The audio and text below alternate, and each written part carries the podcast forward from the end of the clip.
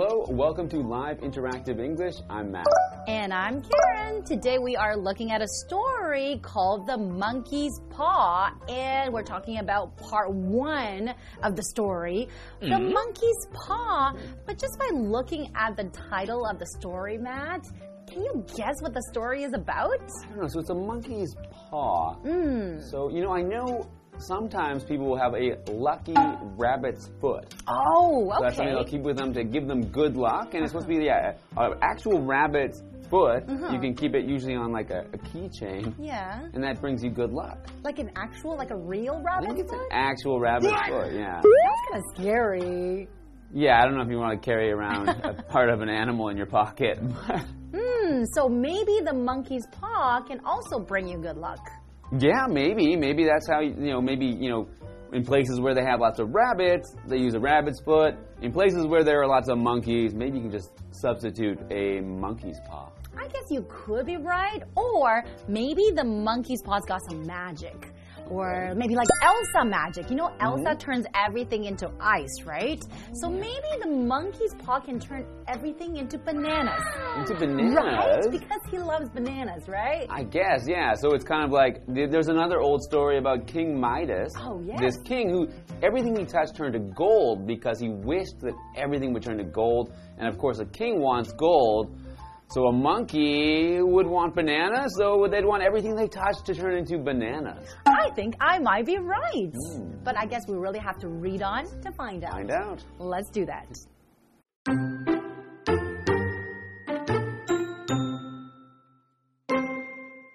It was a cold, wet night, and the White family was relaxing at home.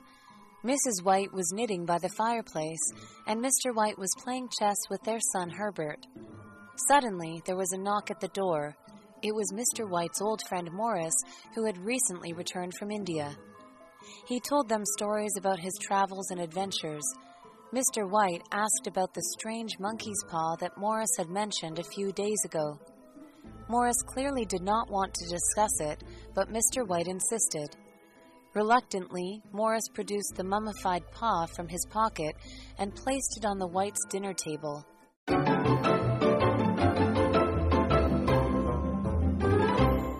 Hello, everyone. Today we are looking at a story, and today we're looking at part one of The Monkey's Paw. That's right. And we are looking at this word paw, and that is a noun. So paw basically just means the foot of, of an animal that has claws, right? Mm-hmm. Like the monkey's paw, or the dog's paw, or the little kitten's paw. Oh. And they're so cute. So for example, when you hold your hand out, Janet's dog will place its left paw on top of it. It's kind of like shaking hands, right? Mm. Yeah, I know. We like sometimes I'll ask my my sister's dog is really good at shaking a paw. Oh, so that's instead right. of shaking a hand, you go shake a paw, mm. and you get to shake hands with the dog. Oh, do you, say, paws. do you actually say shake paws and then he shake, will understand? Shake a paw. You go shake a paw, and then he. That is so cute. Okay, but we are going to go into today's story though. So let's begin. Mm-hmm. It was a cold, wet night, and the White family was relaxing at home. The White family was relaxing at home. Hmm, so they're not really doing anything, they're not really busy doing something, they're relaxing, maybe sitting on their couch, sitting in the chair. Okay, so Mrs. White was knitting by the fireplace. And Mr. White was playing chess with their son Herbert. So, knitting, what's knitting? Do you know? Knitting is usually a, some yarn, Yes. and you take the yarn and you use two sticks to put it together, usually to make something like maybe like a sweater, like this. That's right. Or maybe like a scarf mm-hmm. or even a hat, right? Right. Okay. Okay, so they mentioned that she was knitting by the fireplace. So fireplace is a noun and it means a place in your home where you can have a fire. right. So usually it's something made of stone or some concrete, something that does not burn so that you can have a fire and then the smoke goes up through a chimney uh-huh. to the outside of the house. So Arnold sat by the fireplace and read a book. Oh. And since this is a cold, wet night, it's nice that they can relax by the fireplace because that will keep their house nice and warm. That's right, and it's very common in North America to have fireplace in their home, right? Mm-hmm. Yes. But it's not that common actually in Taiwan to have a fireplace. Well, if you're living in an apartment building, it's hard to have a fireplace because the chimney needs to go all the way to the top. you could get a fake one though. That's right, yeah. My parents now in Canada have a fake one. So, yeah. so it's really nice. Okay, so let's continue. What's happening now in the story? Suddenly, there was a knock at the door. It was Mr. White's old friend Morris, who had recently returned from India. Hmm, okay, so his old friend, and he just returned from India. Maybe he was on a trip or something, mm-hmm. right? Right, and when we say old friend, we don't necessarily mean he's old in age. It just means a friend that he's had for a long time. That's right. So you haven't probably seen him for a long time, too, right? So he told them stories about his travels and adventures. So I'm pretty sure it was really exciting, right? That he had, you know, the trip that he had to India. Because when you're talking about adventures, you're talking about maybe something that you have never mm-hmm. done before, something that's very exciting. So Mr. White asked about the strange monkey's paw that Morris had mentioned a few days ago. Huh, a strange monkey's paw. So I guess Morris was talking to Mr. White about this before, right? Yeah, so I guess they've already talked. So, you know, he's seen him recently, a few days ago, mm-hmm. and they've talked about this monkey's paw. And he said strange monkey's paw. Hmm, So, oh, you know, something is Weird. not normal about this monkey's paw. Morris clearly did not want to discuss it, but Mr. White insisted. That means that Morris didn't want to, but Mr. White kept saying, kept asking, kept making him tell him about this strange monkey's paw. That's right. He's like, come on, tell me. I really want to listen to the story, mm-hmm. right? So, reluctantly, Morris produced the mummified paw from his pocket and placed it on the White's dinner table. Mummified? What does mm-hmm. that mean? Mummified means that it is like very old. There's no more no more moisture. It is very dry. So it's dried out to the point that it's not going to become like smelly or rotten or anything. It's just so much like it's almost like a stick or like stone now. It's, Just like mummies, right? it's like a mummy. How they would take hmm. all of the wetness out of a body when they make a mummy. So this has no more wetness, no more moisture inside it. So that means it's a real monkey's paw, mm. Right? Okay, and we have this vocabulary word here, reluctantly, and that is an adverb. So when you're saying this reluctantly, somebody's doing something reluctantly. That means they're not really willing to do it. They're kind of showing doubt about doing something. It's like, I don't really want to. So it's like, I don't really want to tell you about the story. Mm-hmm. But then he still did it. So in our example sentence, it says Lana reluctantly forgave her little sister. So I guess she didn't really want to, but then eventually she did forgive the little sister. You have to. You live with your sister. You have to eventually forgive her. Forgive So- and forget, but sometimes it's very hard. Okay, yeah. So I'm interested to find out what's going to happen with this strange monkey paw, and I hope we can learn more about exactly why he carries around a monkey's paw in his pocket. I'm pretty sure there's an interesting story, but right now we're going to take a break and we'll be right back.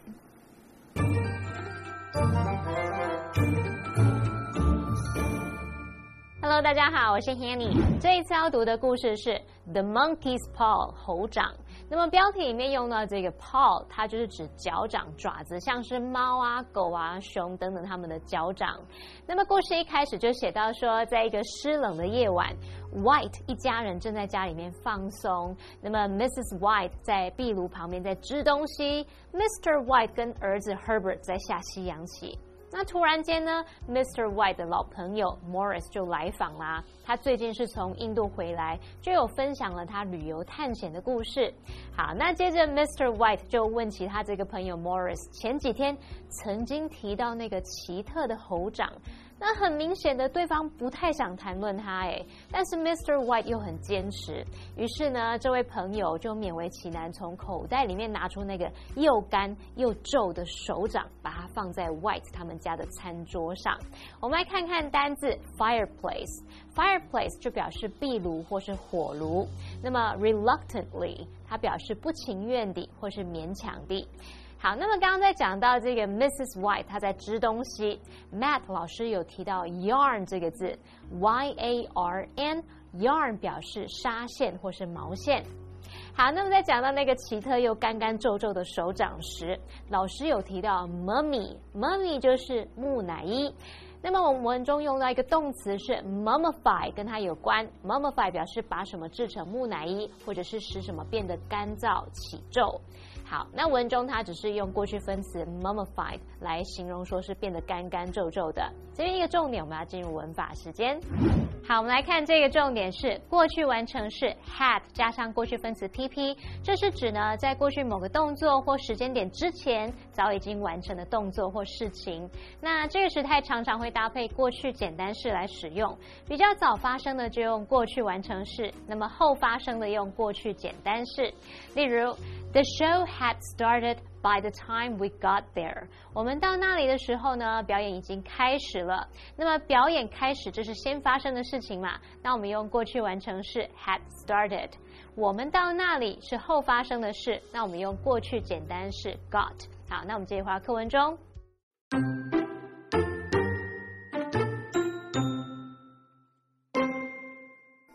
He explained that an Indian fakir had cast a spell on it. the paw had the power to grant three wishes each to three people. Sensing where the conversation was headed, Morris gravely stated that the previous owner's final wish was for death. After a moment of deep thought, he threw it onto the fire. Mr. White jumped up and snatched it from the flames. He begged his friend to give it to him. Morris refused at first, but finally agreed on the condition that the family wished only for sensible things.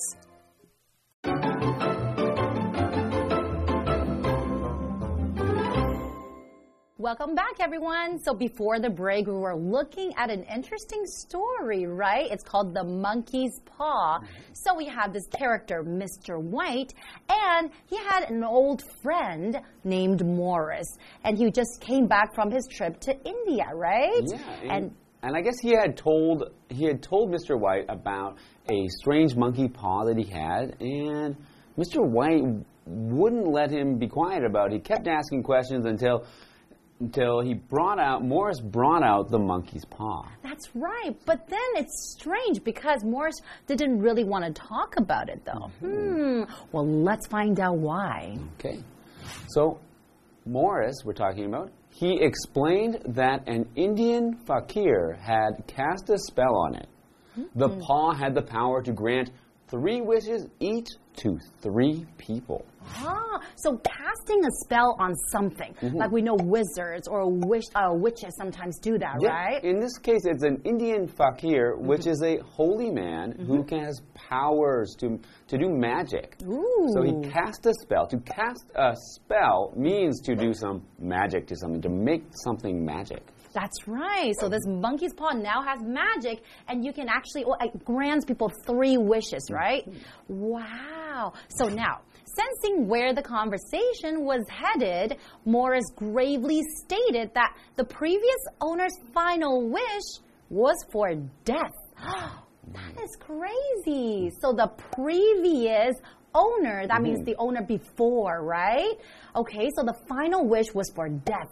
So he wished for death? So he had three wishes. Because mm -hmm. three wishes each to three people. So this previous owner had three wishes, and the last of his three wishes, he wished to die. oh no, that's mm. not a good wish. Mm.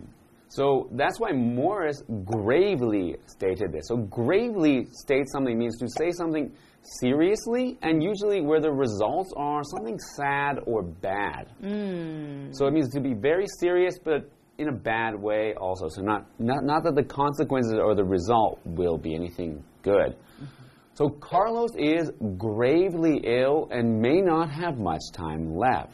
So it's like seriously ill, right? He's seriously like really, Ill. really ill. Might not get better. Oh, that's so sad. Okay, so now, after a moment of deep thought. He's like really thinking about it. Okay, he really he's thinking like being very serious about it. So he threw it onto the fire. So Morris did that, right? Mm-hmm. And Mr. White jumped up and snatched it from the flames. So snatching something, that means just to grab it quickly. So snatched it from the flames and he begged his friend to give it to him. So I guess he really wants the monkey's paw. Right. So Morris wanted to throw it in onto the fire. He wanted to destroy it to to to Burn ma- it. to burn that monkey's paw. But Mr. White would not let him. Maybe Mr. White wants some wishes, right? I think that might be what he wants. Hmm. Morris refused at first, but finally agreed on the condition that the family wished only for sensible things. Ah, so when you say sensible things, sensible is an adjective. Basically, it just means having or mm-hmm. showing good sense of judgment. Don't wish for anything too crazy. Like, you know, the previous owner is like, oh, I wish to die. That's not something that's sensible, Definitely right? not a sensible thing to wish for. Exactly. So in our example sentence, it says compared to a burger and fries, a chicken salad is the sensible choice. Mm-hmm. that's right. It's a healthier choice, of course. Yeah, it's more like the smart choice. The choice that's better for you is the sensible choice. That's right. Okay, so I guess he's going to make some wishes, right? Now that he has the monkey's paw. Yeah, now he has the monkey's paw, and now he has three wishes. So I'm excited to find out what he's going to wish for. Me too. And I guess we'll have to wait for part two to find out. Okay, well, We'll see you next time. see you next time, guys. Bye. Bye bye.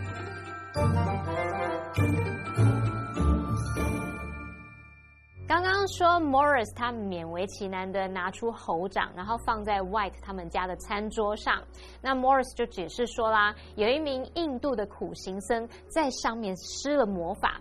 那这个猴掌呢，就有能力可以实现三个人的三个愿望。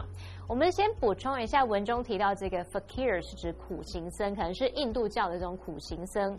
那么 cast a spell on 加上名词，可以表达对什么施法下咒。那么这个动词 cast，注意它的三态同形哦。好，那现在大家听到猴掌可以帮忙实现愿望，应该眼睛都亮了吧？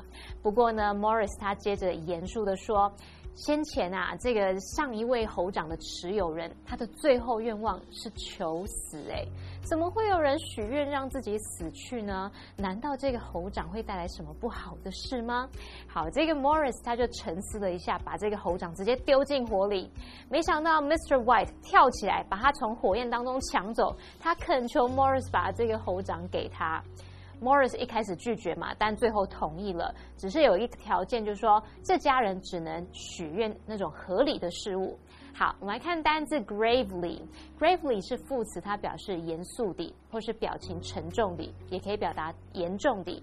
好，那么 sensible 它是形容词，形容明智的或是合理的。好，这边一个重点，我们要进入文法时间。好，我们来看这个重点是 on the condition，或者是 on condition that 主词加动词，这是表达在什么条件下，条件是点点点，只要怎么样怎么样的话，那就跟 only if 意思相同。那注意 condition 这个名词在这边就是指条件的意思，例如。I'll go to the party on condition that you come with me。只要你跟我一起去，我就去参加派对。好，那么以上这些讲解，同学别走开，马上回来哦。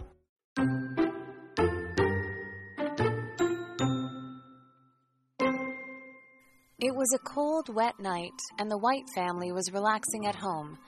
Mrs. White was knitting by the fireplace, and Mr. White was playing chess with their son Herbert. Suddenly, there was a knock at the door. It was Mr. White's old friend Morris, who had recently returned from India. He told them stories about his travels and adventures. Mr. White asked about the strange monkey's paw that Morris had mentioned a few days ago. Morris clearly did not want to discuss it, but Mr. White insisted. Reluctantly, Morris produced the mummified paw from his pocket and placed it on the Whites' dinner table. He explained that an Indian fakir had cast a spell on it. The paw had the power to grant three wishes each to three people. Sensing where the conversation was headed, Morris gravely stated that the previous owner's final wish was for death. After a moment of deep thought, he threw it onto the fire. Mr. White jumped up and snatched it from the flames. He begged his friend to give it to him. Morris refused at first, but finally agreed on the condition that the family wished only for sensible things.